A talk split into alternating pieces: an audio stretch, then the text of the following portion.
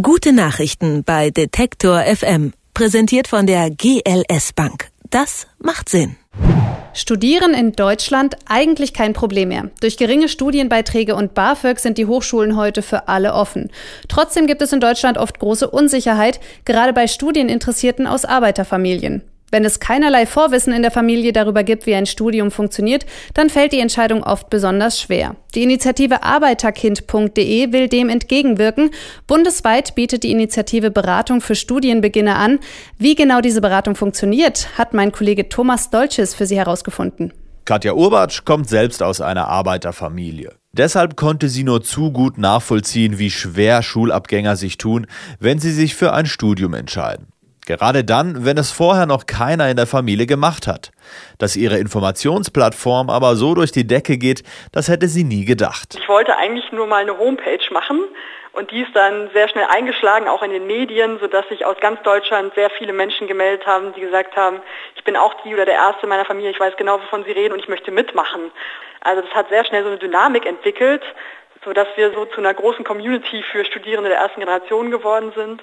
Und jetzt nach sechs Jahren merken wir natürlich auch, dass wir immer bekannter werden, ähm, dass unsere Ehrenamtlichen natürlich immer sicherer werden, dass immer mehr Leute dazukommen. Arbeiterkind.de richtet sich in erster Linie an sogenannte Studieninteressierte in erster Generation, also angehende Studenten, deren Eltern keinen Hochschulabschluss haben. Mittlerweile hat die Initiative über 6000 Mitglieder an 70 Standorten verteilt auf die ganze Republik. Für Arbeiterkind.de ist diese hohe Anzahl an Mitgliedern ein Beweis dafür, wie wertvoll ihre Arbeit ist.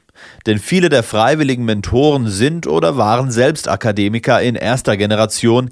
Jetzt geben sie ihre Erfahrungen weiter. Wir möchten eben gemeinsam mit unseren Ehrenamtlichen ermutigen, damit eben mehr Schülerinnen und Schüler aus nicht akademischen Familien ein Studium aufnehmen.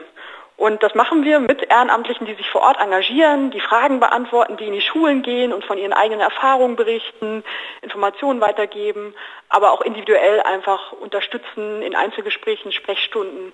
Also die machen ganz viele Aktivitäten. Die Beratung ist dabei oft eine langfristige, von den ersten Unsicherheiten zum Studienbeginn bis hin zu Problemen während des Studiums. Aber auch Eltern werden beraten. Gerade mit den Studienkosten gibt es oft große Zweifel.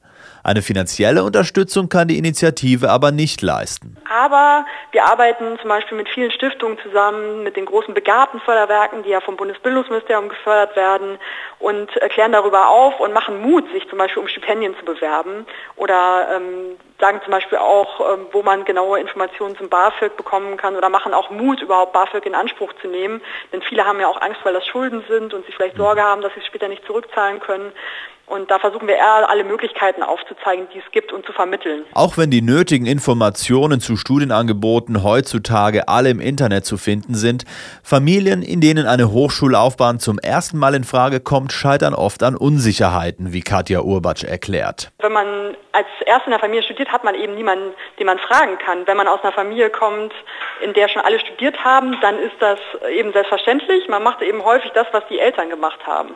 Und ähm, das eine ist natürlich den Zugang zu haben zu Informationen, aber das andere ist natürlich auch mit jemandem dann darüber zu sprechen, über diese ganzen Informationen oder dass man vielleicht ein bisschen überwältigt ist von diesen Informationen oder auch der akademischen Sprache auf diesen Homepages von Wörtern, die man nicht versteht, ähm, die so aus dem Uni-Kontext kommen. Und das ist eben ganz wichtig, dass man Leute hat, mit denen man darüber sprechen kann und dass man auch ermutigt wird.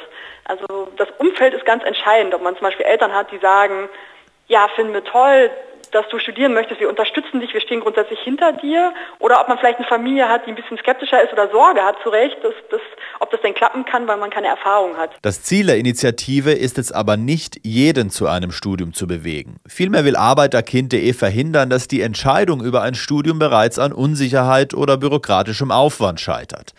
Leider ist das sehr oft der Fall. Deshalb ist die Initiative viel unterwegs. Zum einen gehen wir eben in die Schulen oder sind auf Bildungsmessen und versuchen natürlich viele Schülerinnen und Schüler, Eltern, Studierende zu erreichen. Und zum anderen wenden sich aber auch viele an uns. Wir haben zum Beispiel auch ein Infotelefon hier in Berlin, ähm, was von Montags bis Donnerstag geschaltet ist, wo man einfach anrufen kann. Ähm, und die melden sich bei uns, also Schüler, Studierende, Eltern mit unterschiedlichsten Fragen. Also diejenigen, die darüber nachdenken zu studieren zum Beispiel, können einfach Fragen stellen oder wenn Sie mal jemanden kennenlernen möchten, der das Studienfach studiert, für das sie sich interessieren oder mal mit in die Hochschule gehen wollen, um das mal zu erleben. Noch entscheiden sich in Deutschland nur 23 Prozent der Kinder aus Arbeiterfamilien für ein Studium. Aus Akademikerfamilien sind es 80 Prozent. Wenn es nach Katja Urbatsch geht, dann ist es höchste Zeit, dass sich das ändert. Am besten so, dass man gar nicht mehr zwischen Arbeiterkind und Akademikerkind unterscheidet. Für Arbeiterkind.de ist es durchaus ein Ansporn. Mittlerweile konnten wir, glaube ich, schon viel erreichen. Wir konnten es noch nicht schaffen, die Statistik zu beeinflussen. Da muss man schon sehr viel tausend Menschen bewegen. Aber wir hoffen natürlich, dass wir da doch einen Anreiz geben können, dass wir auch andere beeinflussen. Und natürlich auch die andere Seite. Also ich glaube auch nicht, dass alle Akademikerkinder, die studieren, unbedingt studieren möchten, sondern manchmal auch das Gefühl haben, sie müssen das machen. Und vielleicht wäre auch manchmal eine Lehre besser. Also vielleicht auch eine Ausgeglichenheit zu sagen, dass es nicht darum geht, wo man herkommt und was die Eltern gemacht haben, sondern darum, wie die eigenen Talente sind und dass man die eben umsetzen kann, egal ob das in der Berufsausbildung ist oder im Studium. Gute Nachrichten bei Detektor FM, präsentiert von der GLS Bank. Das macht Sinn.